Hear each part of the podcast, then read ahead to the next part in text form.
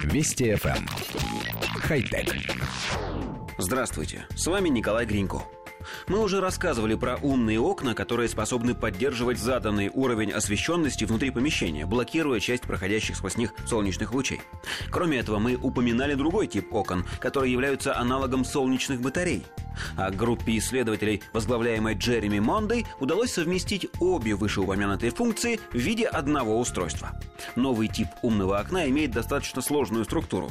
Их центральный слой содержит микрокапельки с раствором жидких кристаллов. Они зажаты между двумя слоями аморфного кремния толщиной всего 13 нанометров. Вся эта структура помещена между двумя слоями обычного оконного стекла. Когда умное окно находится в выключенном состоянии, жидкие кристаллы рассеивают цвет и стекло непрозрачно. Кремниевый слой поглощает свет и вырабатывает электрическую энергию в количестве, достаточном для переориентации жидких кристаллов. Электричество вырабатывается в избыточном количестве, и этот избыток, который еще увеличивается в неактивном состоянии окна, перенаправляется в устройство, которое заряжает промежуточные аккумуляторные батареи. А заряд этих промежуточных батарей уже может использоваться для заряда смартфонов, портативных компьютеров и для приведения в действие различных бытовых приборов. Коллектив редакции нашей программы приветствует новую разработку, однако понимает, что применима она только в регионах с большим количеством солнечных дней в году.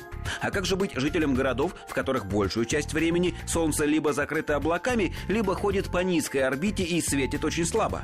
Не пора ли озаботиться их нуждами? Где генераторы, вырабатывающие электричество из тумана?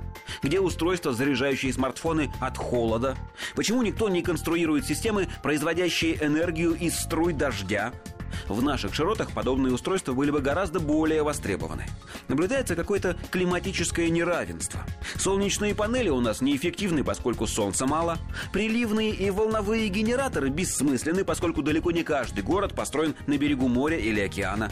Что остается? Ветряки, но их нужно устанавливать в местности с постоянными и довольно сильными ветрами, а таких мест у нас тоже не слишком много. В общем, как-то не складывается у нас пока с альтернативной энергетикой. По-настоящему неисчерпаемые запасы энергии у нас скрыты только в бабушках у подъездов, но генератор на них построить сложно. Хотя... Вести FM. Эм. Хай-тек.